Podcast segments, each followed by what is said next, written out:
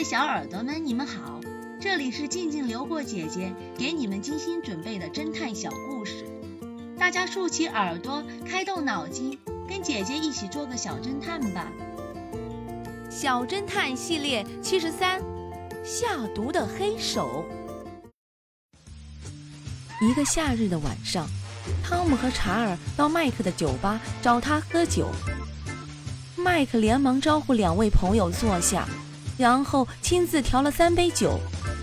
由于天气非常炎热，他往酒杯里加了一些冰块。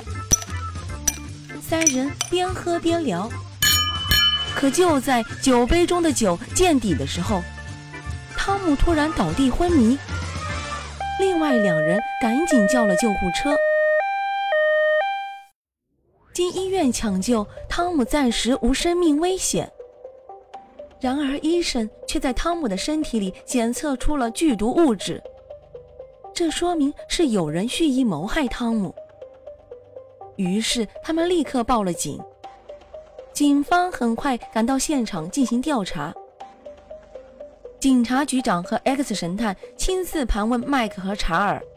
麦克说道：“喝酒期间，我和汤姆去了一下洗手间，只有查尔有时间下毒。”查尔气愤地说：“胡说！明明是你在酒里下的毒。这个酒吧原本是汤姆的，你怕他要回去。”汤姆确实是跟我提过要回酒吧的事情，但是我不至于下毒害他吧？况且他是快喝完的时候才毒发的。如果是我下的毒，那么他刚开始喝的时候就应该毒发倒地了。也许，也许你是通过其他方式下毒的呢？两名嫌疑人互相揭发，都在极力撇清自己的嫌疑。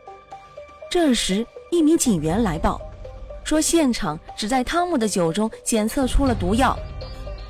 警察局长分析道：“这么看来，还是查尔下毒的可能性更大，他有下毒的时间。”X 神探却不同意这个观点。不，下毒的人应该是麦克。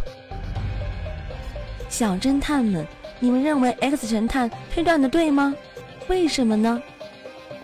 小侦探们，你们推理出真相了吗？